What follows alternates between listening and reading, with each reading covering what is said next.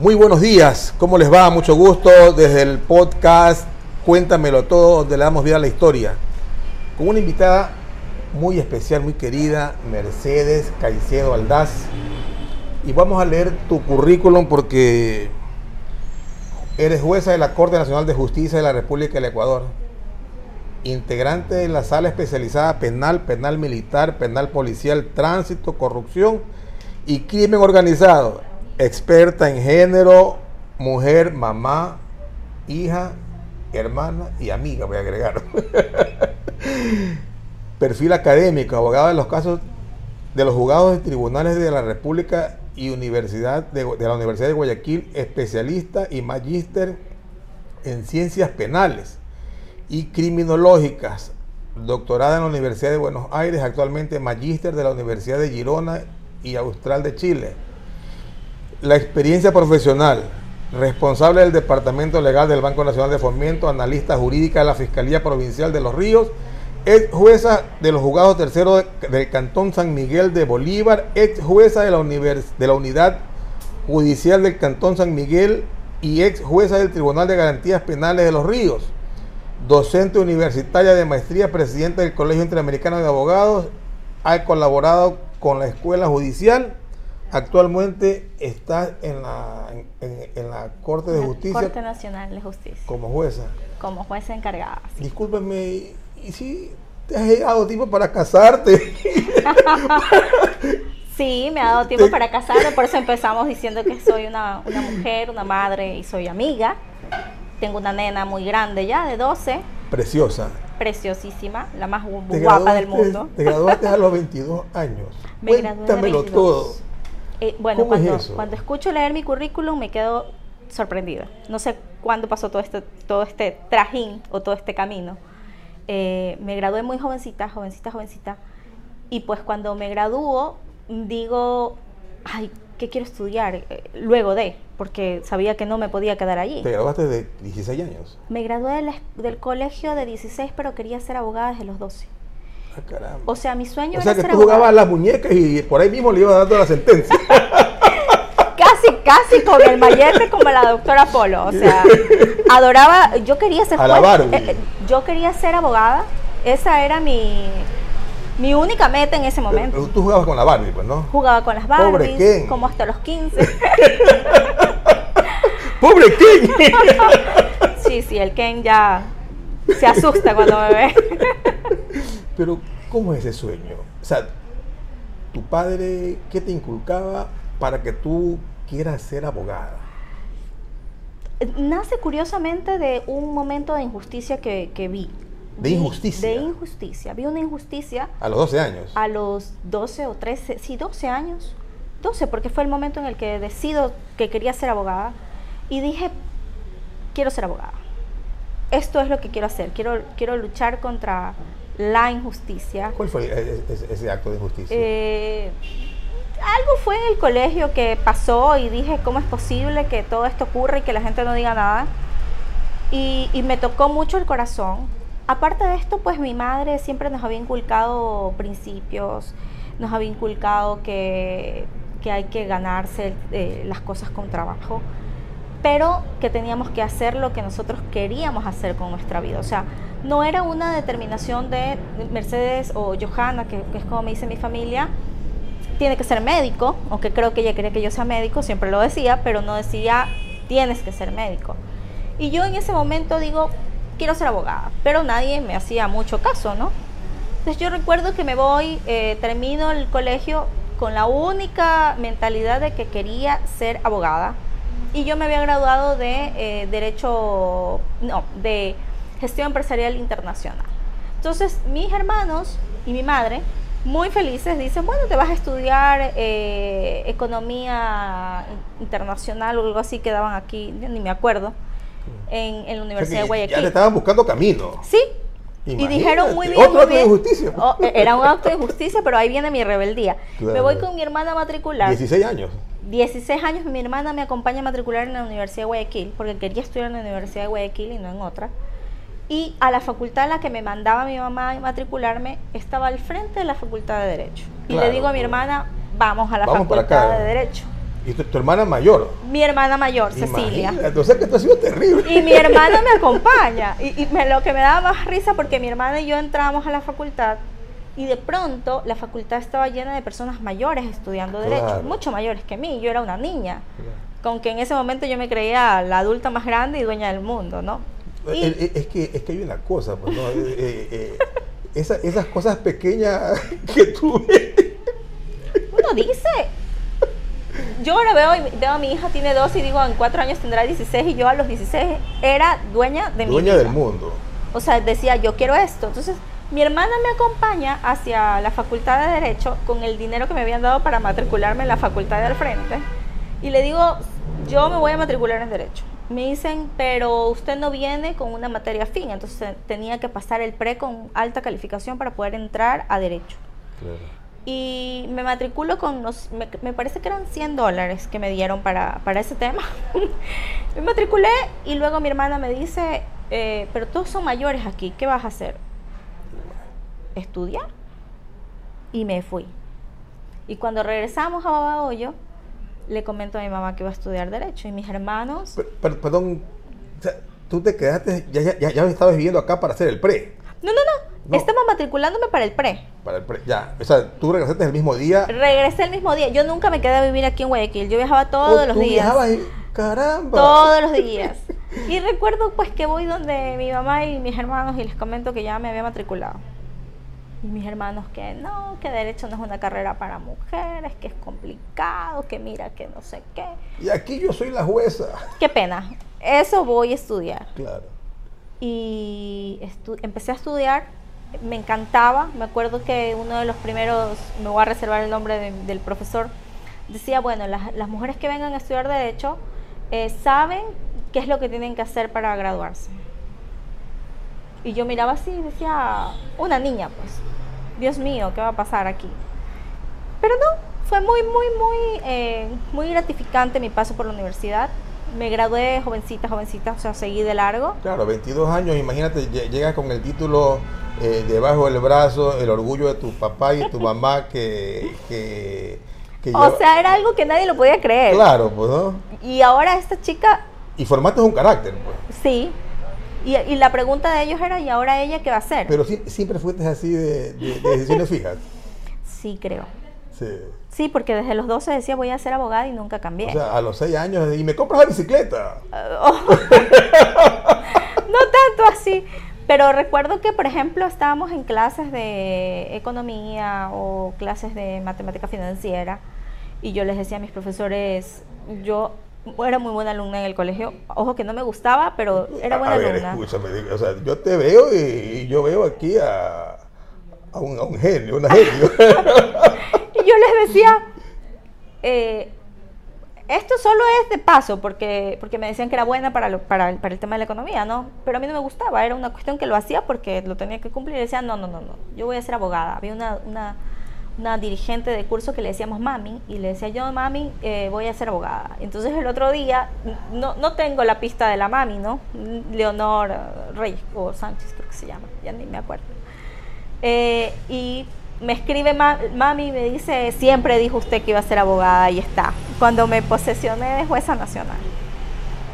Te gradúas No, de conjueza. De conjueza. Te gradúas de, de- en la universidad y dices, ¿y ahora para dónde cojo?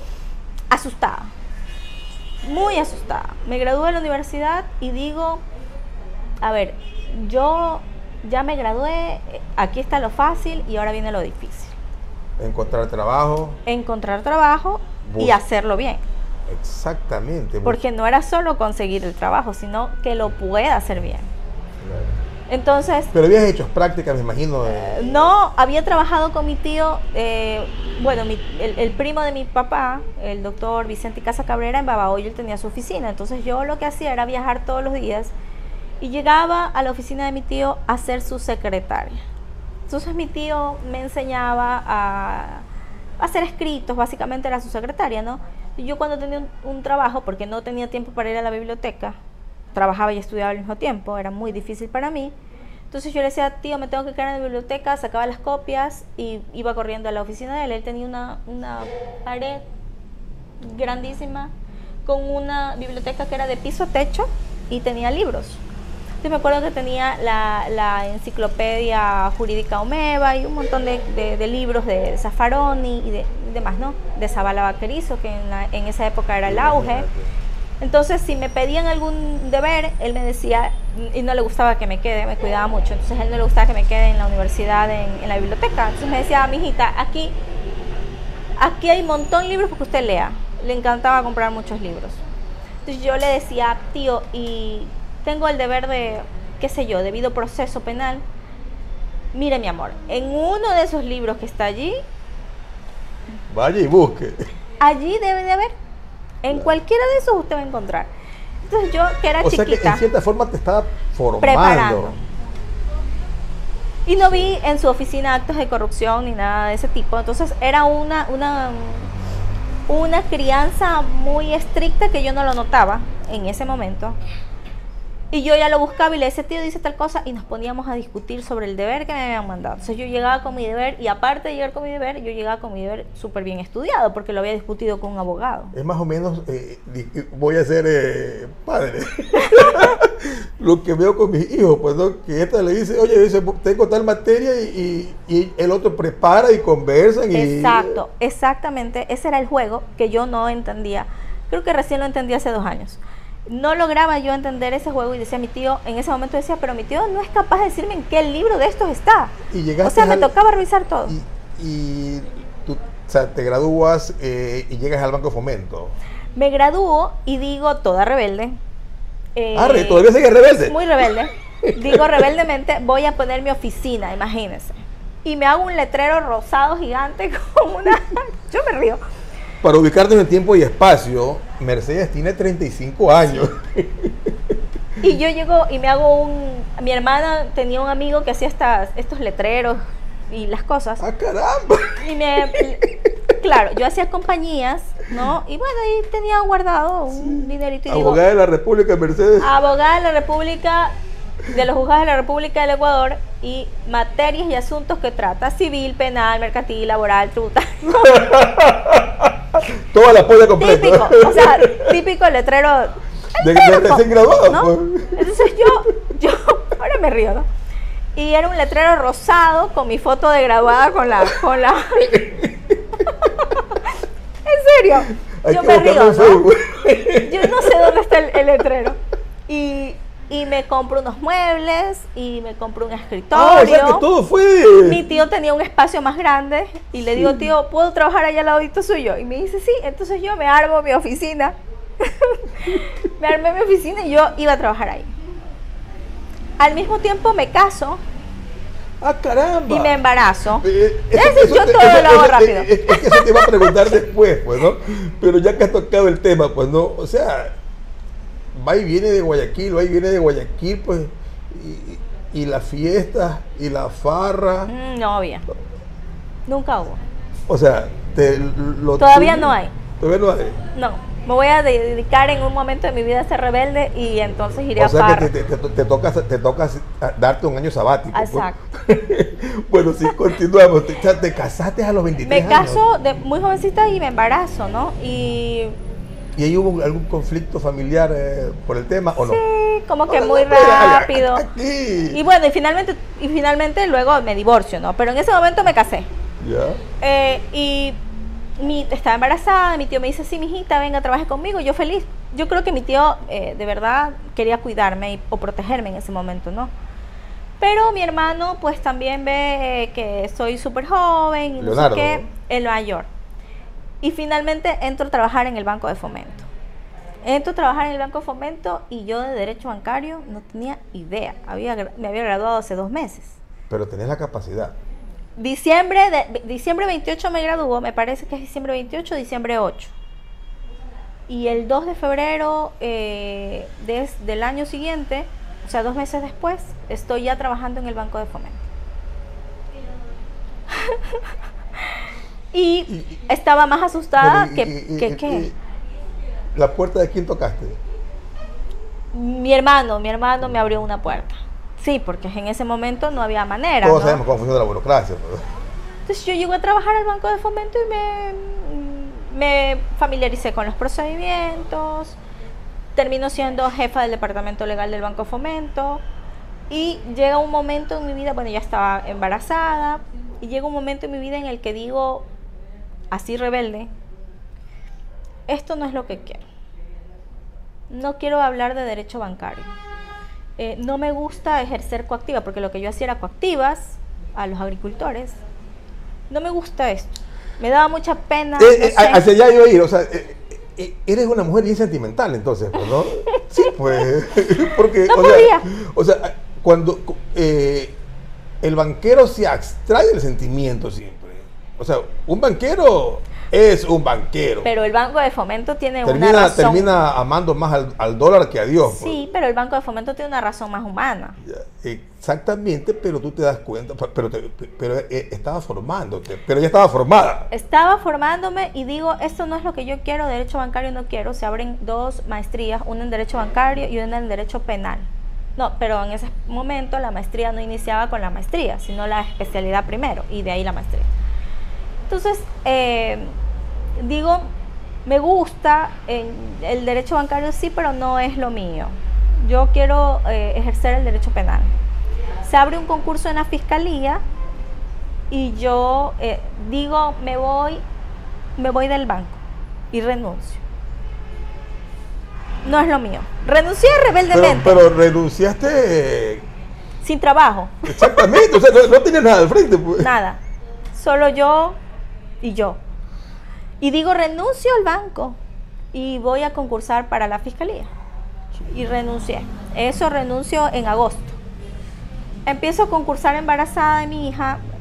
Por ende, pues el concurso para mí era fatal porque vomitaba muchísimo con... Año. Ese mismo año, año ¿qué 2009. 2009. Año 2009. Concurso y gano.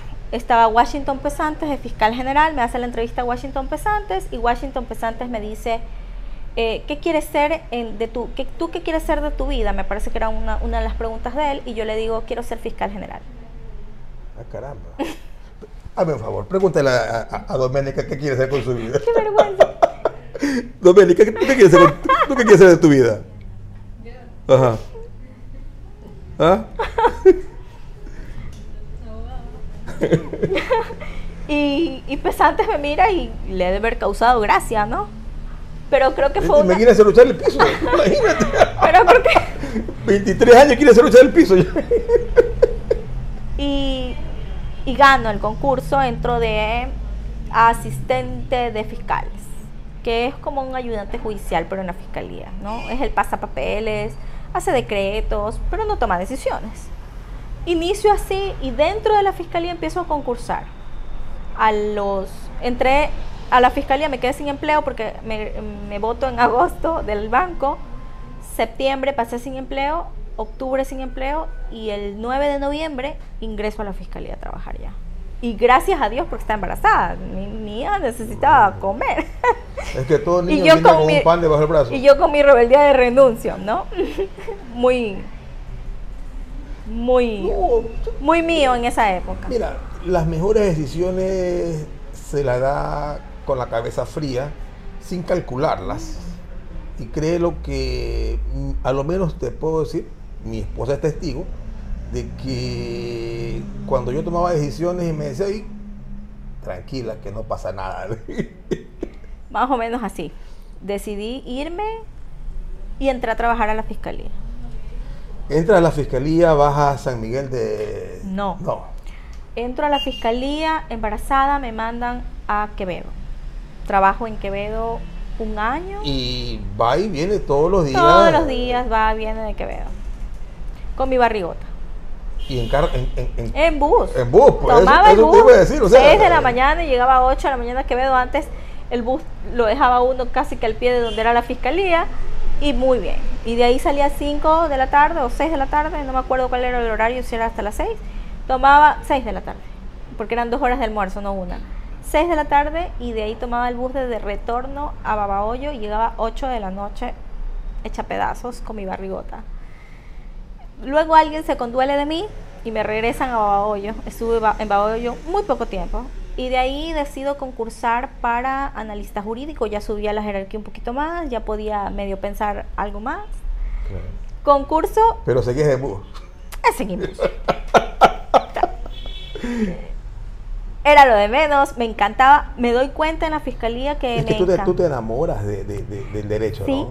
Me, dio, me di cuenta en la fiscalía que de las clases de... A mí me encantaba derecho penal cuando era estudiante de derecho. Y en cada paso que dabas te proyectabas, te veías como juez. Sí. O sea, O o sea- sea, o sea, A ver, miento. En un primer momento me veía como fiscal general del Estado. Luego, por cuestiones de la vida, salgo de la carrera fiscal, concurso para jueza y gano de jueza. Y ahí es- entendí que lo que me gustaba hacer era ser jueza. Pero también. lo que, lo que mi pregunta lleva es, cada paso que tú has dado es construyendo a dónde vas a llegar. Sí. O sea, mientras trabajaba, viajaba en bus y todo, digo, bueno, estoy aquí parada, me, me gusta el derecho penal, me gustaba desde Sí, antes. En ese trayecto que ibas pensando, no, no había teléfono, no, yo ya, ya había teléfono. Ibas pensando. había teléfono. Sí, ibas pensando, no ibas chateando porque no, no había el WhatsApp. No, Ya. había el Blackberry. el Blackberry. Este, ¿en, qué, ¿En qué meditabas? En que tenía un camino grande por recorrer y que podía cambiar el destino de las cosas. ¿Con quién conversabas? Conmigo misma. ¿A quién veías al frente? al frente. Pensaba mucho en mi hija, pero pensaba mucho también en que los apellidos que uno tiene tienen que exaltarse. Y decía yo, mi abuela decía, lo único que uno tiene es el apellido. Y yo decía, en algún momento, el apellido de mi madre, el apellido de mi padre, de mi abuela, tienen que estar en alto. Yo tengo que ser. Pero nunca pensaba que iba a ser quizás acelerado. ¿O no eres, no eres mujer piadosa? Claro que sí. Pero lo de las oraciones cuando soy jueza, eh, se- o sea, siempre oré mucho porque Dios me enrumbe en un camino, pero recién me di cuenta que quizás la misión mía, yo soy muy, muy creyente, ¿no? Eh, era hacer, era administrar justicia. Eh, en una oración que yo me eh, había pasado algunos momentos duros, uno pasa momentos duros en la vida, había pasado un momento muy duro, muy duro, muy duro, y, no entendía la justicia. Habiendo trabajado en la fiscalía, estaba trabajando en la fiscalía y no entendía la justicia. Y yo decía, eh, Dios, me acuerdo que me, me fui a la iglesia catedral de, pues, qué cosas cuento, me fui a la iglesia catedral de Babahoyo y me arrodillo en el Santísimo de esta iglesia.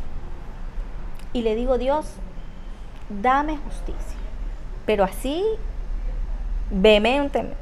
Dame justicia. Dame justicia, así, Dios, dame justicia. Nunca pensé que la oración, porque en ese momento yo había concursado para ser jueza, ya había ganado, pero todavía no me habían llamado a nombrarme como juez. Cuando, cuando le pedías, Dios dame justicia, ¿a qué te referías exactamente? A una injusticia que estaba viviendo yo ¿O correcto? y que decía yo, soy abogada, trabajo en una institución pública que se supone que busca la justicia, pero Yo no tengo justicia. yo no tengo justicia. Estoy trabajando en esto y no tengo justicia. Entonces, eh, mi, mi grito, mi clamor en ese momento cuando me arrodillo y pido, digo, Dios, dame justicia. Dame justicia y yo te serviré a ti siempre.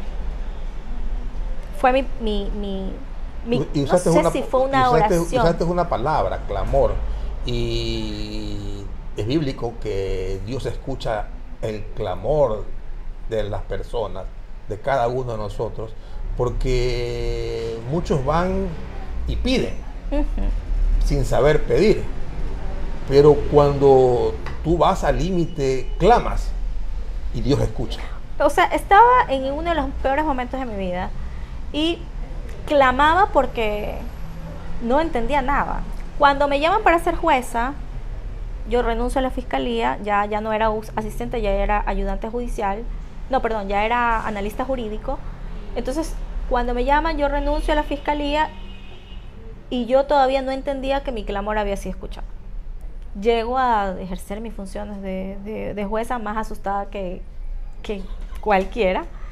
Tenía 24 años en el 2012. Entonces llego al, juzgado y llego y me dicen, mi, secretaria de la época me dice, doctora, tiene una audiencia ahorita. Yo creo que muchos pensaban, em, veamos cómo se cae esta, esta, esta, peladita. ¿Qué, viene a hacer aquí?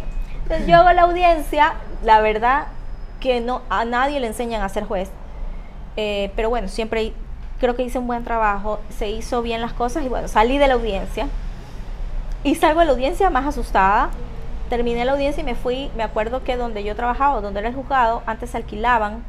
Pero hiciste la audiencia y emitiste una sentencia. Emití una, ahí no eran sentencias, era, una decisión, era una decisión porque era jueza de unidad y lo que hacíamos era autollamamiento a juicio, o sea, los llamábamos a juicio para que les dicten sentencia o iniciábamos formulaciones de cargo cuando recién se inicia el proceso o mandábamos detenido a alguien. Vamos más adelante, luego 2016 vamos.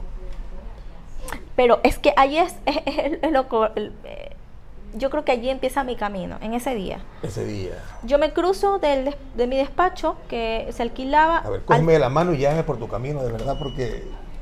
Yo, ese día fue mi camino. O sea, ese día entendí que que Dios me había, respondido a ese clamor. Entonces yo cruzo a la iglesia y me acuerdo que me volví a arrodillar en el Santísimo de la iglesia de San Miguel de Bolívar, del, del Arcángel San Miguel, eh, alusiva. Entonces yo me arrodillo y digo, eh, Dios, sí emitíamos sentencias en contravenciones de tránsito.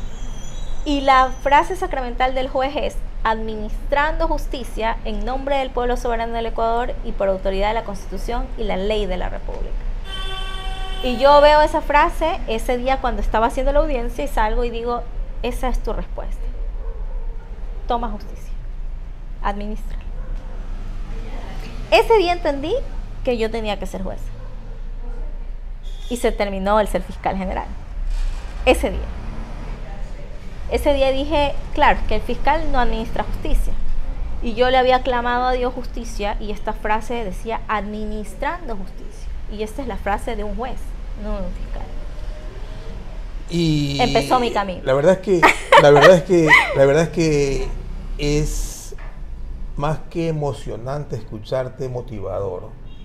Espero que las personas que nuestra audiencia mi hija, mi hijo, mm. de quienes espero lo mejor. Yo nunca les inculqué ser abogado, por si acaso. ellos escogieron su camino. Es una vocación. Sí, ellos escogieron su camino y creo que es el camino perfecto. Ojalá que los inspire a ellos, como inspires a otras personas. Y en realidad, Mercedes, eh, estamos ya cortos de tiempo. ¿Qué tiempo tenemos ya? 28 minutos. Y en realidad sigues administrando justicia, pero ¿es justa la justicia? Sí. ¿Te ha afectado alguna sentencia? Sí, mucho. Eh, cuando yo decidí irme a la Corte Nacional en media pandemia, no, no decidí irme a la Corte como tal. O sea, fue asimismo cuestión de Dios. Eh, ah, caramba. Igual. Yo salgo de San Miguel, luego hago jueves de tribunal y yo digo, me voy cambiando cada dos años de trabajo. Y yo digo, estoy estancada y siento que administrar justicia en un tribunal penal ya no es suficiente. Yo tengo que hacer algo más. Se abre un concurso para juez de corte nacional y yo quería siempre, siempre, yo ya desde el 2012 quería ser jueza nacional, pero lo veía como algo algún momento, ¿no? Cuando esté más viejita, cuando tenga muchas casas. Eso te iba a decir, o sea, porque, o sea, tú eres eh, la Benjamina. Tengo, soy la más joven de, la magistrada más joven de la corte. Hay un, magistrado hombre que tiene 37 o 38. Yo 35. Y, la media edad debe ser 65. Sí, de 49 para adelante. Entonces sale este concurso y yo digo, voy a concursar para ver cómo es estar en las grandes ligas de concursos y Y a cuando ver cómo ya me va. no, no, y cuando ya tenga la edad, o sea, yo pensando que no iba a pasar, Claro. y cuando ya tenga la edad, tener experiencia en el concurso. Pero mi sorpresa fue que gano, paso el concurso y, y obtuve mis 80 puntos pues para, para ser juez. eh, y resulta pues que por orden de 80.1, 80.5, 80. puntos, Bueno, yo tenía 80, me quedo como con jueza nacional. Y digo yo, primero que no pensaba irme a la Corte Nacional. Solo estaba probando. en serio. Yo estaba probando. No o sea, tú estaba- fuiste ahí como quien dice, vamos a ver cómo me va. pues. Exacto, voy a hacer, voy a hacer eh, Para que la próxima ahí a ver, a ver si va en para serio. que la próxima que voy en serio, yo pueda entrar. Pero nuestra justicia necesita de gente joven. Estamos de acuerdo en eso. De las dos cosas. Mira, voy a, a preguntarte algo, y te lo digo en serio esto de aquí. ¿Dónde está la experiencia? ¿O qué es la experiencia? Claro, la experiencia lo dan los años. Eh, hay gente joven que tiene experiencia porque ha recorrido ya un camino, aunque sea muy joven. Porque tú has recorrido un camino eh, de los 22 a los 35 años, 13 años, eh, y te podría decir que eres una anciana de la justicia. No, No, no, y no lo tomes a mal. Porque ¿quién con, con esa experiencia, pues, Mercedes? yo creo que me falta muchísimo. Por supuesto, pues, porque eh, yo no veo en ti una mujer que, que mañana diga hasta aquí. Yo veo en ti una mujer que, que- que- que mañana diga y me falta más, pues. Sí. Y uno, y a mí me encanta la experiencia de la Corte Nacional porque hay, hay el lado joven, que quizás lo tengo yo, eh, quizás lo tiene otro compañero, pero también el hay el lado de la experiencia de ¿Cuántas gente que tiene muchos años. A ver, tenemos en la sala penal está una jueza, que es la doctora Camacho, y estoy yo como con jueza y ahora de jueza, ¿no? Dos. Eh, tributario uno, en laboral hay tres, seis. Y para ubicarnos en tiempo y espacio, Mercedes es parte de la terna.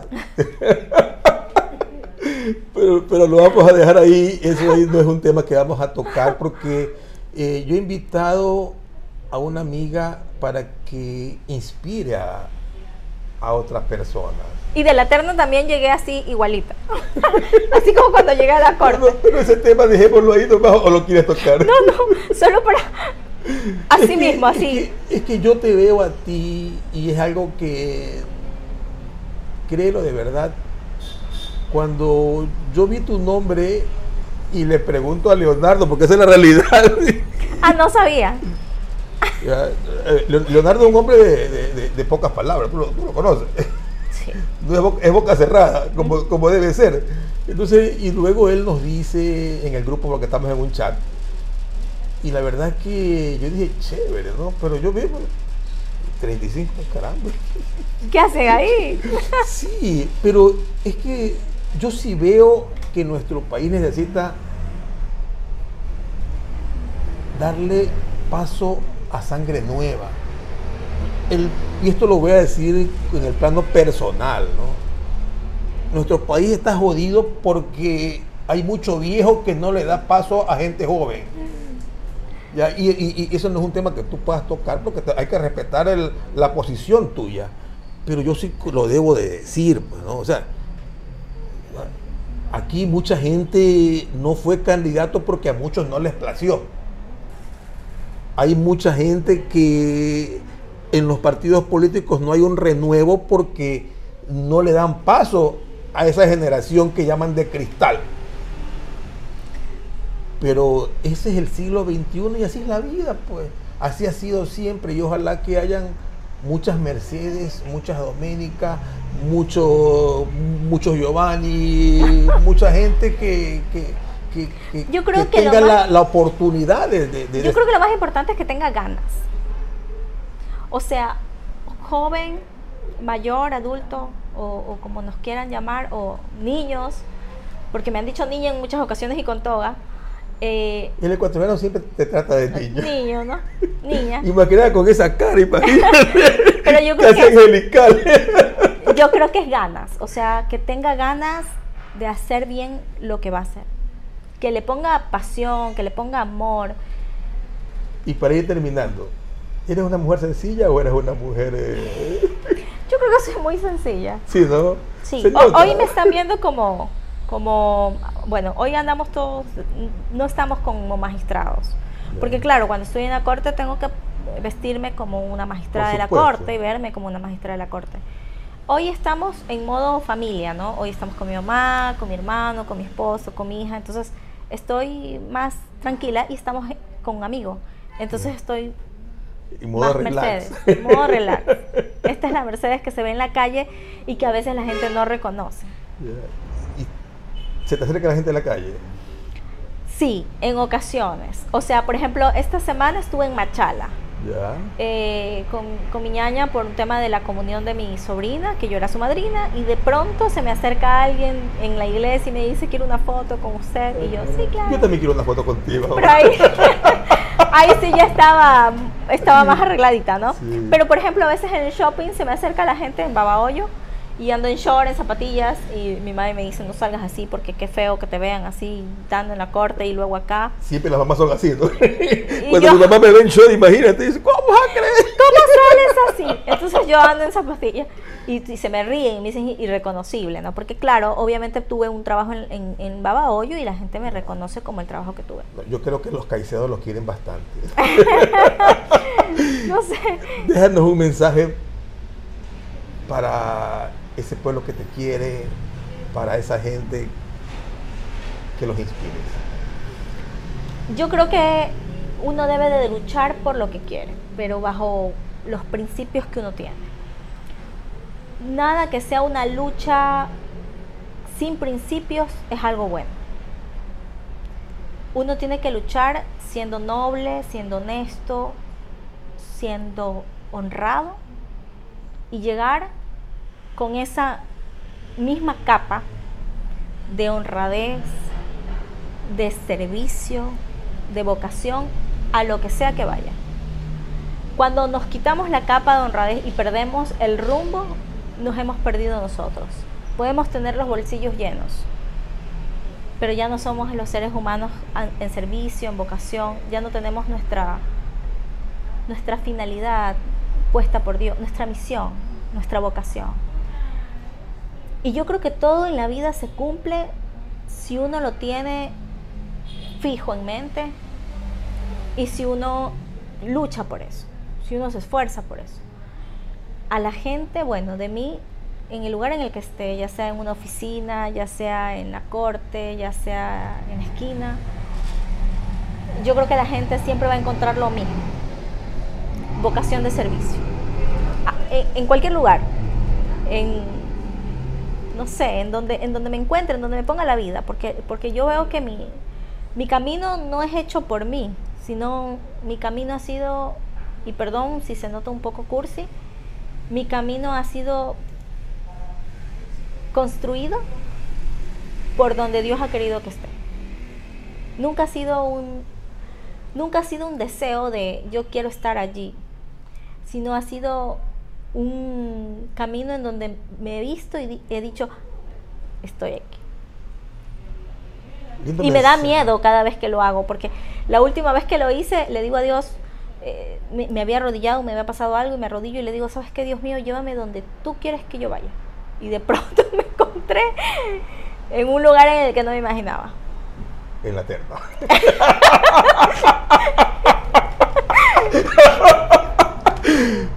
Qué lindo mensaje, inspirador, sobre todo muy acogedor. Eh,